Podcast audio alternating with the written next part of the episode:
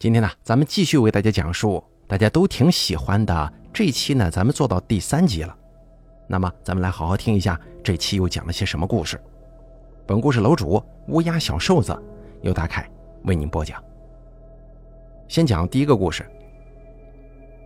其实啊，作为从事白事行业的人，没有太多机会涉及风水，因为总有人觉得我们身上带着死气，会给他们的家庭或者事业带去不好的影响。但这次啊，有个人给大舅打来了电话，他说他只认识大舅一个行业内部人士，一定要大舅啊过去帮这个忙。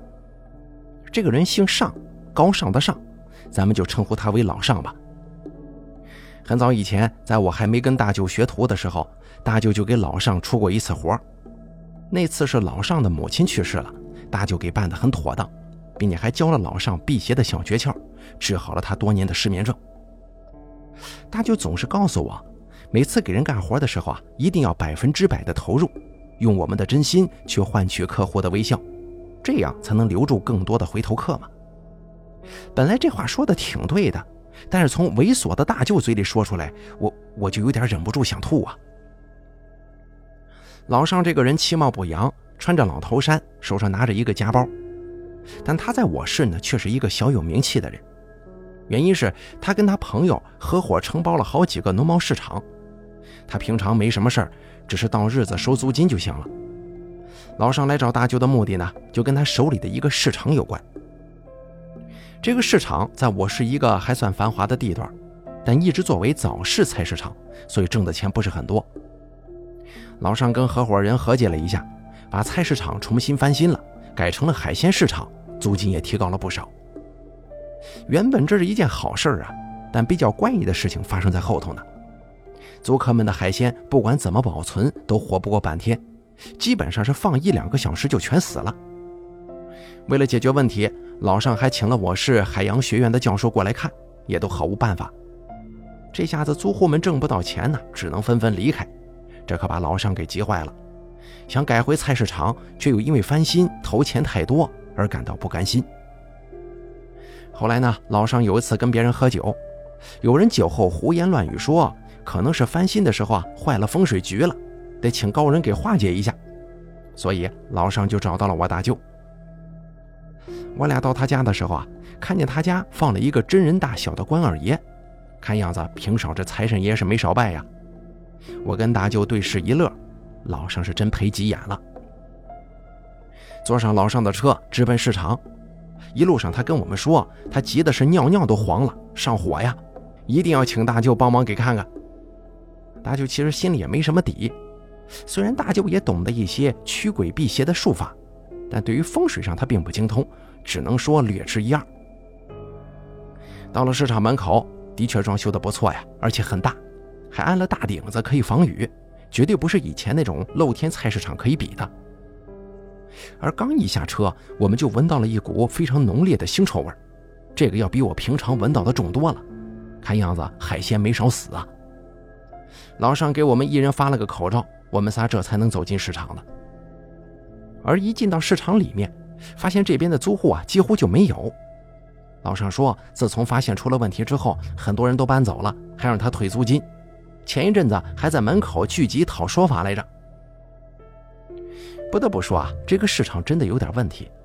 我刚一进来就感觉特别压抑，不一会儿就浑身冒汗了。我一年轻力壮的小伙子都待不住，别说鱼虾蟹这些低等生物了。当时看了一圈，我们就出来了。大舅也搞不清楚这到底是怎么回事。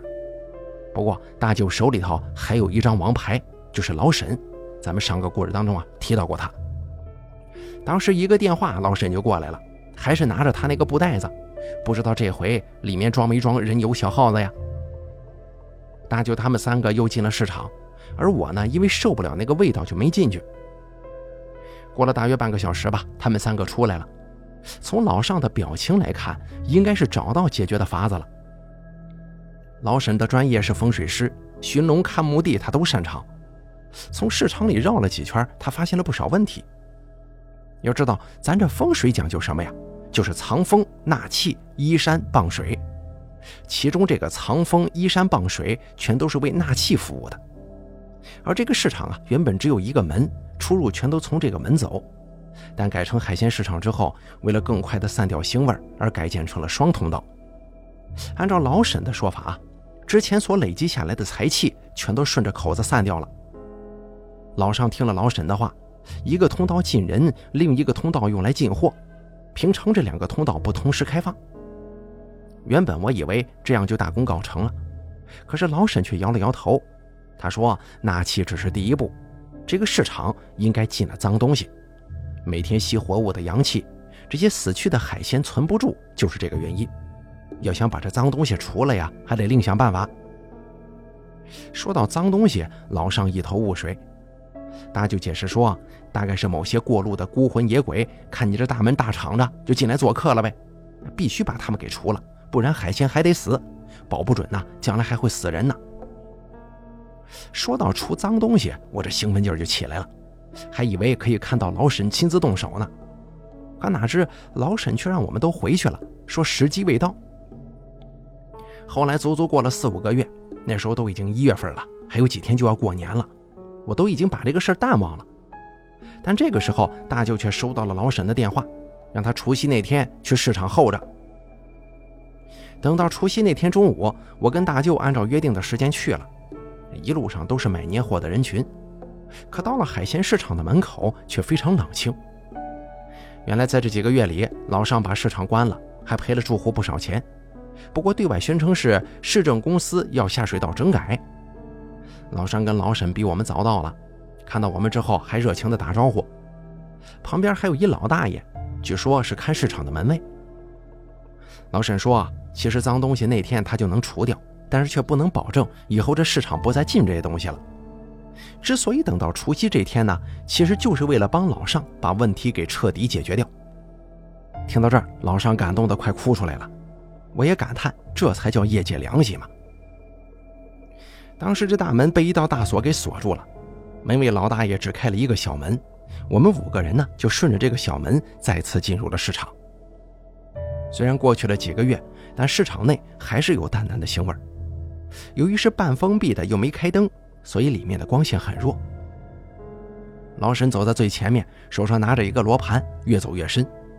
我渐渐地感受到了市场内的荒凉啊，到处乱丢的纸箱、冰冷的石台，还有随时会踩到的海物空壳。我们五个谁也没说话，寂静的让人发冷。这会儿，老沈终于停下了，他抬起头，指着一个过道问：“那是什么地方？”老尚解释说：“顺着这个小过道走进去，就是一个商家的仓库。不过现在里面已经没东西了。”果然如老尚所说啊，顺着走道进去之后，里面有一个五平方左右的空房间。老沈看了看罗盘，来回踱步，最后站定了，用脚点着地说：“就是这儿。”我们还在纳闷啊。老沈解释说：“这个小仓库啊，就是整个市场的望穴，也就是风水最好的地方。”不管是住宅还是商铺，都会有一个望穴。只要把望穴调理好了，那么家庭事业都会很顺利的。老沈接着往下说：“只要我们把他开过光的玉貔貅埋在这个望穴里头，就能保证市场以后风调雨顺，不再出乱子了。”老沈在他所站的地方蹲了下来，敲了敲地上的青砖，说道：“把这地方挖开吧，方便咱们晚上过来埋东西。”我一听，深感纳闷啊。为什么非得晚上过来埋呢？现在不行吗？门卫老大爷找来一把铲子，费了好大劲敲开了几块青砖。老沈还说不够深，足足挖了快一米，堆起来的土都有小山这么高了，这才罢手。老沈看起来很满意，这才收好罗盘，一起往外走。看到老沈松弛的表情，我也稍微轻松了一点。可是没走几步，老沈忽然对我们说：“咱们进来的时候。”门让谁给关上了？哎，还真是呢。我们进来的时候，小门一直是开着的。刚才这会儿功夫，不知道是谁把门给关上了。这个时候，我忽然闻到一股强烈的腥臭味不光是海鲜的腥味还夹杂着一股死尸味我的鼻子对死尸味最敏感了，一下子就闻出来了。其实不光是味道，我的眼睛也感到很刺激。就好像是有人举着一盘洋葱在你眼皮子底下似的，熏得我直流眼泪。大舅跟老沈很默契地对视了一下，两个人大喊一声“跑”，他俩都这么喊了，那肯定是有什么危险的事要发生啊！我也撒开腿就跑，背后还听到老尚轻微的叫喊声，他好像被吓哭了。我们冲到小门那儿，却发现小门竟然被锁住了，背后阴风阵阵，我的眼睛已经被眼泪充斥，快看不清东西了，头也不敢回，生怕一回头看见什么不该看见的。这个时候，大舅吼了一嗓子：“让开！”朝着小门狠狠地踹了一脚。这小门只是铁皮做的，非常薄，被大舅一脚踹塌了一块。老沈又上去跛了几脚，门这就被踹开了。我们一股脑的往外钻，跑到外面的时候已经大汗淋漓，但还是尽全力逃得越远越好。我们瘫坐在地上喘大气，见到阳光之后，我这眼睛逐渐好受了。这个时候，老尚又喊道。妈的，门卫老头不见了！刚才老头跟我们一起往外走的，跑的时候就没注意他，难不成他晕倒在里面了？老沈二话没说，又冲了进去。过了两三分钟吧，小门出现了人影，老沈把那个门卫给背出来了。此时他已经昏过去了。老尚又是扇巴掌，又是掐人中，都没效果。这个时候，老沈掏出个小药瓶。把这个瓶子里的东西往门卫嘴里倒，我只看见了一些黑色的小颗粒，有小米粒这么大，也不知道这是啥玩意儿。老沈的东西果然有奇效啊！老头剧烈咳嗽几声之后醒了过来。后来一问呢，原来那黑色的颗粒是吃艾叶长大的虫子屎，能驱邪定神。见都没事了，大舅埋怨了老沈几句：“要是这么危险，不该让我外甥跟着进去啊！”出了事我怎么跟他妈交代呀？老沈解释说，他也不知道会这样，说市场里的脏东西占了网穴，已经不肯走了。刚才咱们挖坑这个举动，已经把他给惹恼了。他也没想到这东西变得这么厉害呀，差点造成不可挽回的局面。今天晚上必须把它收了，不然又得等一年。直到这个时候，我才明白老沈为什么要选择在除夕这天下手，还得非是晚上不可。原来啊。一年之中阴气最重的一天就是除夕，那个古代传说中的怪物年兽都是在除夕夜出没的，而午夜零点的阴气更是达到了一个顶点，也是脏东西活动最频繁的时候。选择在这个时候出手，就是要把玉貔貅的威力最大化，把脏东西赶尽杀绝。老沈选择中午来定望穴，是因为中午阳气盛啊，那脏东西不敢出来。但是他万万没想到，那东西已经厉害到了这种地步，白天都敢造次了。午夜零点钟，黑咕隆咚的，到满是脏东西的地方埋貔貅，这他妈是谁想出来的损招啊？还好不用我去，不过这危险系数也太大了。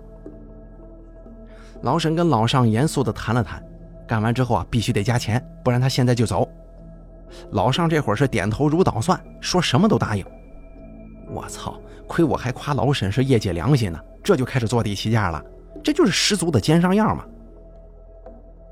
除夕夜的时候，饭店都不营业了，我们晚上就去老尚家好好的吃了一顿，总感觉怎么有点最后的晚餐的意思呀。老尚他媳妇板着脸，估计是责怪老尚这大过年的为什么找几个怪人来家里呀。酒足饭饱之后，到了八点钟，春节联欢晚会也开始了，外头放鞭炮的声音也小了。老尚开着车带着我们又去了市场，一直在车里听着广播，等到午夜，不知不觉间呢，我就眯着了。等被大舅推醒的时候，已经十一点多了。外头漆黑一片，只是偶尔窜起来的二踢脚能微微照亮一下夜空。下车之后，黑暗中的市场比白天看起来更加诡异，天也冷得要命，我不禁打了个寒颤。老尚他没下车。毕竟是普通人嘛，没必要跟着玩命。不过我也有点后悔了，早知道我不来了，回家看看本山大叔的小品，这不香吗？我们三个来到门口之后，把小门推开，顿时一股腥臭味袭来。这一次我们把小门用石头固定好，生怕中午的事情重演。大舅跟老沈一起进去，彼此也有个照应。老沈拿出准备好的一大捆细绳，在自己手腕上系好。他告诉我，如果他那头使劲拽绳子，就赶快报警。我点点头，深知自己责任重大呀。大舅跟老沈深吸一口气，打着手电进了黑暗的市场。我站在小门口，看着手电的灯光一点点消失在黑暗中，心都提到嗓子眼了。这个时候，手上的绳子终于停止了前进，大舅他俩应该是走到网学了。这个时候，放炮声逐渐多了起来，快十二点了，大家都在这个时候出来放炮嘛。但是我却没心情去关心那个，注意力一直放在绳子上。绳子微微晃动，他俩应该在埋貔貅。还好一切顺利。我朝老尚的车看了看，老尚这会儿啊正扒在窗户上望着我呢，看得出来他比我还紧张。这个时候手中的绳子猛地开始摇晃起来，很快就不动了。这一切发生的太突然，我毫无准备。发生什么事了？他们是遇到危险了吗？我当时脑子一片空白，生怕大舅出什么事儿，扔掉手里的绳子就钻进门去。刚一进门，一股子腥味就往鼻子里涌，而且在外面能听到的炮声，在里面却被隔绝了，好像是进到了另外一个世界。黑暗中，我根本看不到路，只能拼命地往里跑，按照中午的印象去找。没跑几步呢，我这眼睛就被熏得狂流眼泪，根本分不清方向。这个时候，一阵阴风袭来，吹得我一个激灵。我想大声呼喊大舅。却发现嗓子哑的根本就发不出声音，而那股阴风好像一直在围着我转，整得我脑袋嗡嗡直响。模模糊糊之间，我看到了一缕光亮，没错，那是老沈的手电筒。我赶快跑过通道，而仓库内看见的一幕让我惊呆了：老沈跟大舅都躺在了地上，生死未卜，他俩身上爬满了大大小小的老鼠。我硬着头皮往里走，踩到了不少老鼠，那种肉乎乎的脚感真的很让人崩溃。我几乎是蹭到了他俩身边了，还没等我查看他俩安危，耳边忽然响起有节奏的声响，就像是有人拍墙，而且声音越来越大，好像就在这个屋子里。随着声音越来越急促，老鼠们开始到处窜动。我这个时候已经吓哭了呀，因为这些老鼠根本就不怕你，还往你身上爬呢。有几只顺着我的脖领子拼命往里钻，被我及时给抓了出来。不过那毛茸茸的触感让我快崩溃了。我蹲下身子摇晃大舅，他根本就没反应。这个时候，我发现大舅手上拿着铲子，再往坑里一瞧，老沈的玉貔貅正安静地躺在里头呢，周围没有一只老鼠敢从那里经过。我好像明白什么了，拿起铲子刚站起来，脑袋嗡的一声，差点跌倒。这个时候，那拍墙声已经连成一片了，我都耳鸣了。老鼠更是发狂地往我身上爬。我杵着铲子往坑里填了一下土，顿时这拍墙的声音演变成了一声尖利的惨叫。此刻的我却没劲儿了，手上的铲子越来越沉，很想睡着。我忽然想起大舅以前告诉过我，如果感觉被小鬼亲身，就咬破舌尖。我狠命一咬，口中顿时腥甜大作。我清醒了一些，拼命地挥起铲子，把土往坑里填。我越填这个土，那惨叫声叫得越强烈，而我则像是个机器人一般，只顾着填土。渐渐的，老鼠顺着走道全都跑了，那股惨叫声也消失了。当我听到此起彼伏的鞭炮声的时候，我知道自己得救了。后来呢，还是老尚冲进来找到我们的。这个被吓哭的男人，最后还是勇敢了一把。他从老沈身上找到药瓶，给他俩灌了。大舅跟老沈这才清醒过来。我也吃了一点，只感觉那味道像是吃芥末一样冲。咳嗽几声之后，确实舒服多了。直到现在想想这个事儿，还是很后怕呀。老沈跟大舅都说我贸然进来很危险。不过如果不是我这个冒失的话，他俩估计就栽了。最后老尚还算守信用，给老沈和大舅一共五万块钱，再加上他那辆银色自由舰。老沈说：“按照劳务量公平分配，他自己分了三万，大舅分了两万，而那个没人要的车给我了。我气的是芝麻娘啊！因为按照劳务量分配，我应该全拿，我救了他们嘛。后来呢，市场的生意逐渐好了起来，再也没出现过海鲜瞬死的现象。那间埋貔貅的仓库被老尚改成了办公室，除了他之外，谁也不能进。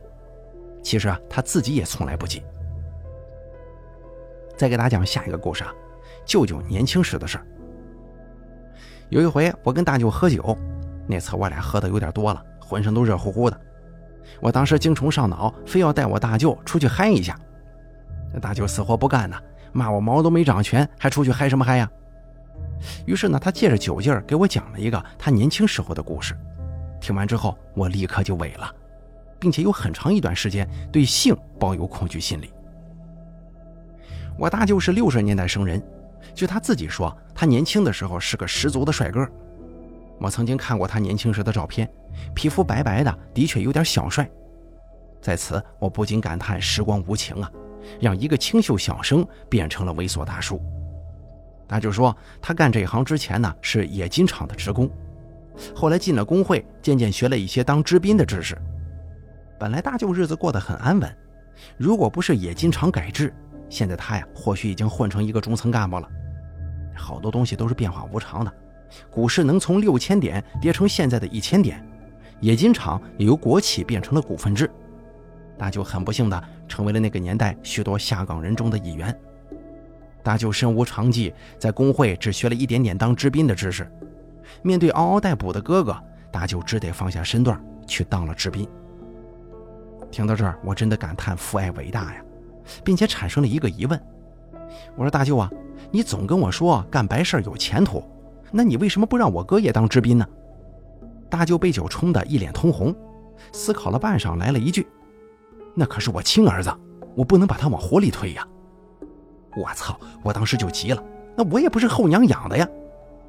大舅安抚了我几句，让我安心听故事。为什么说大舅是放下身段当这个知宾的呢？因为那个时候谁都希望有一个稳定的工作，谁愿意天天跟死人打交道啊？并且收入极不稳定，说出去也不体面嘛。大舅为人圆滑，又有小聪明，很快就学了不少东西，现在已经成为我市行业内小有名气的大知宾了。不是吹牛啊，但凡提白氏老马，这就没有不竖大拇指的。行了，说完大舅的奋斗史，正式进入正题。这件事情呢，是发生在大舅当知宾两三年的时候，那会儿他已经混得相当明白了，认识了不少人。而且死人见得多了，胆子也变大了。有一次在火葬场，几乎所有的事处理都很妥当，一会儿完事之后啊，就可以回家，老婆孩子热炕头了。这个时候有人叫他，大舅一看是火葬场的一个领导，那个领导挺神秘的，叫他过来。领导挺客气啊，还给大舅递了一支烟，闲扯了几句，搞得大舅有点蒙圈。但是大舅明白，这个领导一定是有事求的。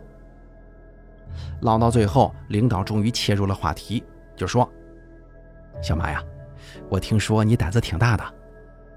我大舅胆子是挺大，从来不怕死人，有时候还帮死者家属搬尸体呢。”大舅回答说：“啊，还行吧，咋的了？领导有啥安排吗？”这会儿领导也不墨迹了，跟大舅指了指对面一个老头：“你认识他吗？”大舅当然认识啊，这个人是火葬场看门的魏老。没娶过老婆，六十来岁了还是自己一个人过。没事的时候会去垃圾桶捡捡瓶子。他为人老实憨厚，大舅每次过来他都冲大舅笑，露出一口参差不齐的牙。领导接着说：“最近有人跟我反映说魏老不太正常，晚上总是在停尸房门口转悠。你知道的，我们工资并不高，所以我怀疑他是不是想从尸体上赚外快呀？”领导说的挺委婉。但大舅知道啥意思。那个时候，器官捐献的人很少，人体器官的地下交易很火爆，很多人都打起了医院、火葬场的主意。那个时候监管制度还不严，瞻仰的时候又都穿着衣服，所以家属根本就发现不了。就算是被化妆师发现，他们一般也会睁一只眼闭一只眼。魏老这个人腿脚不太好，平常为人挺和善的，这怎么看也不像是会干这种事情的人呢？大舅说：“啊，这不太可能吧？魏老这么老实一个人。”领导说：“我也不相信呐。但是外地的火葬场就曾经出过门卫跟外人串通偷尸的事儿。我这次叫你啊，就跟这件事情有关。听说你胆子挺大的，能不能晚上过来帮我看着点魏老啊？”大舅一听，心想：“我去你妈的！魏老如果真的是偷尸的。”晚上睡觉，搞不好给我来一刀，直接取新鲜的了。于是大舅赶快回绝了。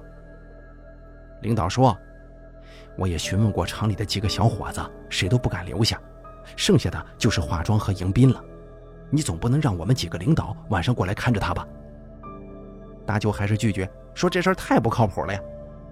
领导继续说：“哎，你先别忙着回绝嘛，正好厂里最近要招人，是有编制的。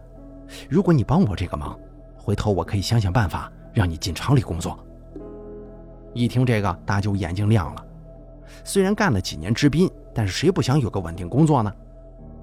领导继续说：“也不需要你做什么，你晚上的时候睡在魏老对面的屋子里，看着他点就行。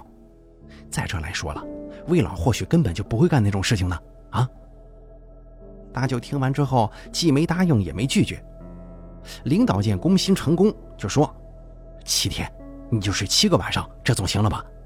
不管有没有结果，我都把你弄到厂里上班。”七天换一个工作还不划算呢，大舅当时就说：“行，成交。”不过现在呢，我大舅还是为当时的决定而感到后悔，因为他见到了令他至今都难忘的场面呢。不过他也在感叹领导慧眼识人，如果换了别人，说不定会被当场吓死的。就这样，大舅搬进了魏老对面的屋子，领导对外宣称大舅被招聘进了厂里。晚上在厂里住，以便更快地熟悉环境。魏老对于大舅的到来并没有过多的表现，显得很正常。见到他的时候啊，还会很和气地笑。但是魏老的举止并没让大舅放松警惕，因为一切谜团只有在晚上才会揭晓。第一个夜晚，大舅搬了一个小马扎放在窗户那儿，透过玻璃往这个魏老的屋子里看。魏老的屋子在大门口，大舅的屋子在手续厅。虽然距离足有三十米，但大舅还是能把魏老的举动看得清清楚楚。看了老半天了，魏老也没什么怪异的举动啊。这个时候，门卫室的门开了，魏老朝大舅这边走了过来。大舅赶快窜到床上，拿着书假装看。过了一会儿，魏老敲门进来了，还是一脸和蔼的笑容，跟大舅说有什么需要就去找他。他较少，不怕打扰。你看，这怎么也不像是个偷师的人呢？多好啊！魏老回去之后，很快就把灯熄了，大舅也把灯闭了，熬了一会儿也睡了。第一天晚上啊，一切正常。白天的时候，大舅有意观察魏老的举动。魏老对每个人都很和气，只是腿脚不太好，走起路来一跛一跛的。后来大舅是连守了五天，都没发现任何异常。而一切正常，这个情况也让大舅放松了警惕。事情就在第六天发生了。由于生生熬了五天呢，大舅的精神很差，早早就上床了。不知道睡到几点钟，他好像听到有人在轻轻地叫他的名字。大舅一个机灵，顿时醒了，但他多了个心眼儿，仍旧保持着睡觉的姿态。小马，小马。大舅虽然闭着眼睛，但他听出这个声音不是魏老还是谁呀？他什么时候进的屋啊？又悄无声息地来到床边了。他在床边叫我名字干什么？大舅微微睁开眼睛，隐约看到魏老那一张满是皱纹的脸，在黑暗当中显得格外恐怖。魏老见大舅熟睡了，这才蹑手蹑脚的走了，并且还轻轻地关上了门，一点声音都没发出来。魏老走了之后，大舅长出一口气，发现手心全是汗了。魏老刚刚叫他的名字，明显是在试探他有没有睡着。他到底是隐藏着什么不可告人的秘密呢？大舅悄悄起身，凑到了窗户边上。他看到长生间，也就是停尸房的灯亮着，里面有人。果不其然，魏老的头从门里探了出来，见外面没人，就扛着一个白被单往旁边的休息室跑。这白被单子里裹的不是尸体还能是啥呀？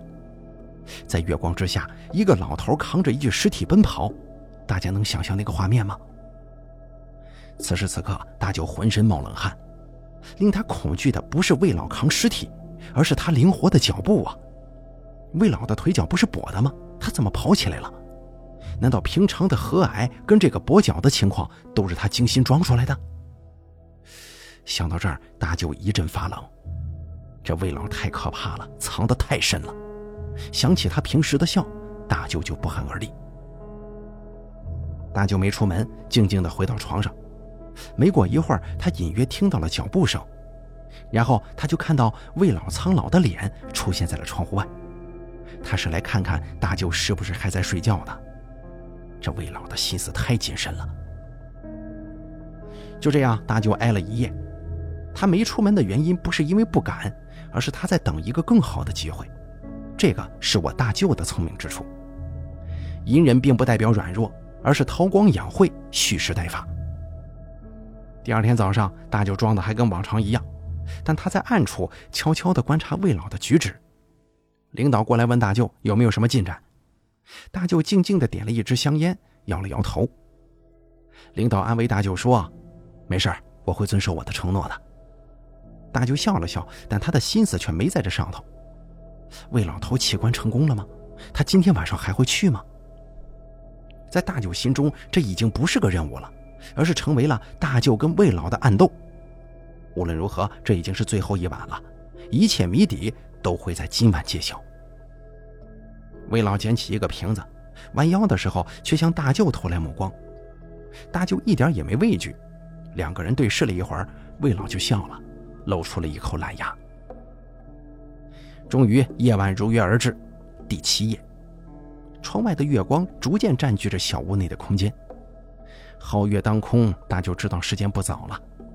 他闭着眼睛，静静地等待魏老的到来。不知道为什么，大舅有预感，魏老一定会来的。等了许久，大舅几乎快睡着了。这个时候，大舅发现自己房间的门慢慢的开了。来了，大舅对自己说。他调整着呼吸，轻声的打鼾，装作熟睡的样子。大舅闭着眼睛等了一会儿，没有任何动静。于是他微微地睁开了一只眼睛，可是他眼前赫然出现的是魏老一张苍老褶皱的脸，他的脸跟自己的脸近在咫尺，也就只有十公分左右，几乎是脸贴脸了。他甚至都能感受到魏老鼻孔里喷出的恶臭气体。我想，如果换成别人的话，早就已经吓得跳起来了，但大舅愣是没反应，就连鼾声也没有被打断。你说大舅不怕吗？他说他都快吓死了，吓得都有一种想尿尿的冲动，但还是这个定力帮了自己。魏老直起身子，轻轻地叫了一声：“小马。”那声音在夜晚听起来就跟叫魂似的。大舅的手是藏在被窝里的，手上还死死地攥着一根铁签子，他在等待。如果魏老丧心病狂地掏出一把刀，他就扑上去跟魏老拼了。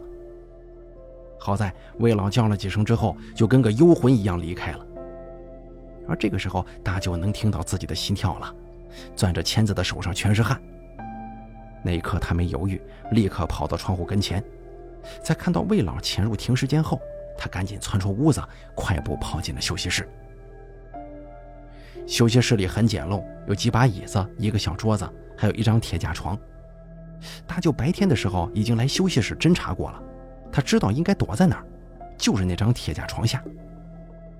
这铁架床是个双人床，非常大。大舅那个时候还没有发福，稍微俯下身子就钻了进去，并且让自己蜷缩在角落，身体贴住墙，这样的话就能减少暴露面积，不容易被发现。就在大舅刚刚藏好的时候，休息室的门就被推开了，然后灯被打开了。大舅看到地面上有双脚，不是魏老还能是谁呀？很快，那双脚就朝自己走了过来，紧接着头顶一声闷响，好像有什么重物被扔到了这个铁架床上，震下来的灰尘让大舅差点咳嗽出来。接下来，从床上垂下来两个东西，就在床边逛荡。大舅定睛一瞧，是两只人腿呀。现在已经可以确定了，床上的重物就是尸体。大舅看到白被单被扔到了地上。然后魏老的那双脚贴近了床沿儿，他这是要开始取器官了。而接下来发生的事情让大舅终生难忘。大舅先是听到魏老发出一阵呻吟，然后这个铁架子床就开始剧烈摇晃。大舅这会儿血都冲到脑袋里了，他就是个傻子也明白了，魏老在监尸啊！大舅都快吐了，已经处于崩溃的边缘。如果你处于一个床下，而床上的人正在强奸一具尸体，你会是什么感觉呢？过了一会儿，床终于停止了摇晃，大舅以为一切都结束了，却发现魏老的脚跟尸体的腿都从床边消失了。他上床去了。忽然，一个人头从床边垂了下来，是那具尸体，脸正好对上了床底的大舅。那张脸毫无血色，眼眶里只剩下眼白，张着嘴，甚至脸上还有青色的尸斑呢。大舅浑身一震，手上紧攥的铁签差点就扎了出去。他紧紧闭上眼睛，不敢再看。时间大概过去了五分钟左右，床下的大舅好像度过了一年。魏老把尸体重新裹上被单，送了出去。看到魏老出门，大舅也从床下爬了出来，跑出了休息室。大舅没有回屋，而是直接从火葬场的大门跑了。月光之下，大舅用尽全力奔跑，一边跑一边失声大叫。他崩溃了，他现在想的只是早点离开这个鬼地方。刚才经历的一切让他重新对人生发起了思考。第二天，魏老被公安机关带走了，最后因为侮辱尸体罪被判刑。六十多岁的他只能在监狱里度过他的下半生了。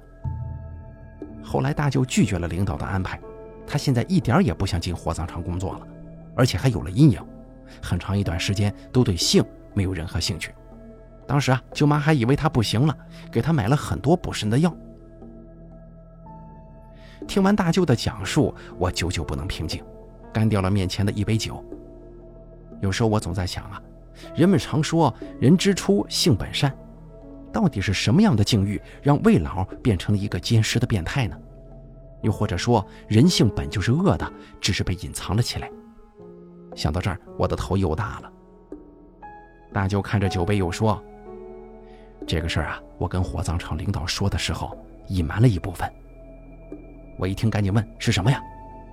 大舅叹了口气说：“那天晚上我在床下看到的尸体，是具男尸。”好了，白氏之滨系列故事呢，讲到这儿就给大家告一段落了。咱们以后有机会的话，再给大家更新吧。非常感谢您的收听，下期节目不见不散。